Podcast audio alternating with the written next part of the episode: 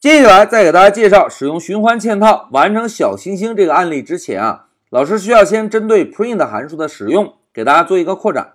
同学们来看啊，在默认情况下，我们使用 print 函数向控制台输出内容之后啊，print 函数会在内容的末尾增加一个换行。哎，这句话表示什么含义呢？来，老师把这一段文字选中，我们呢共同来到 Py 上来验证一下。老师首先把这段文字粘贴进来，然后呢使用 print 函数啊输出一个星星，再使用 print 函数再输出一个星星。哎，同学们，老师问大家，如果现在运行程序在控制台输出的星星是一行还是两行？哎，非常好，应该是两行，对吧？来，我们 Shift F 十验证一下，大家看，果然输出了两行。哎，这个就是在默认情况下，print 函数输出了一个星星之后，会在末尾增加一个换行。这样呢，当我们下一次再使用 print 函数的时候，在控制台输出的内容仍然会顶格输出，这个是 print 函数默认执行的一个效果。那现在让我们回到笔记，同学们，在我们开发的时候啊，有一种情况就是不希望在末尾增加换行，而希望后续的 print 函数输出的内容紧紧的接在前一个 print 函数输出的内容末尾。如果遇到这种情况，应该怎么做呢？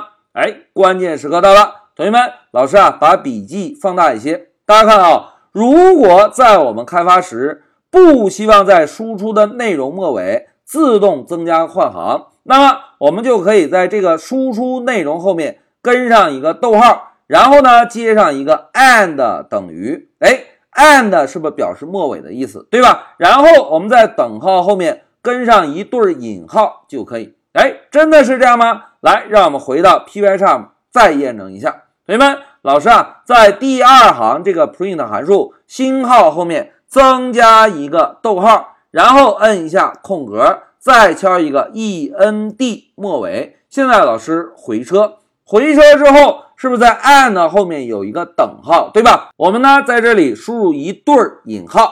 同学们，现在老师是不是只是把第二行 print 函数？做了一个修改，对吧？现在再让我们运行一下程序，看看控制台的输出。来，走！哎，同学们看，现在这两个星星怎么样？是不是紧紧的挨在了一起，对吧？哎，为什么会这样呢？同学们来看一下啊，print 函数啊，默认情况下输出完成内容之后，是不是会在末尾，也就是 and 帮我们增加一个换行，对吧？而如果我们在使用 print 函数的时候，在输出的内容后面。跟上一个 and，也就是末尾，然后在等号后面跟上一个字符串。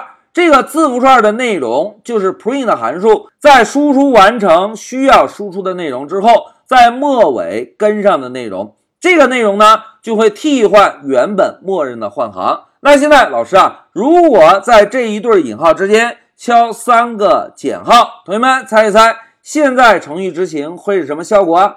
哎，应该是两个星号之间有三个减号，对吧？来，让我们 Shift F 十，大家看，果然在两个星号之间多了三个减号。哎，这个就是 and 的用处。一句话讲，在默认情况下，print 函数会在输出内容的末尾自动增加一个换行，而使用 and 就可以来替换 print 函数默认的换行。and 末尾指定的字符串。会在 print 把需要打印的内容输出在控制台之后，显示在控制台。哎，这个就是 and 的作用，也是在这一小节中啊，老师呢给大家针对 print 函数做的一个扩展。在我们开发时啊，如果希望 print 函数输出完成内容之后不直接换行，就可以使用到老师在这一小节中跟大家分享的内容，在内容后面接上一个逗号，然后跟上一个 and 等于。and 等于的内容就可以替换原本默认的换行了。好，讲到这里，老师就暂停一下视频。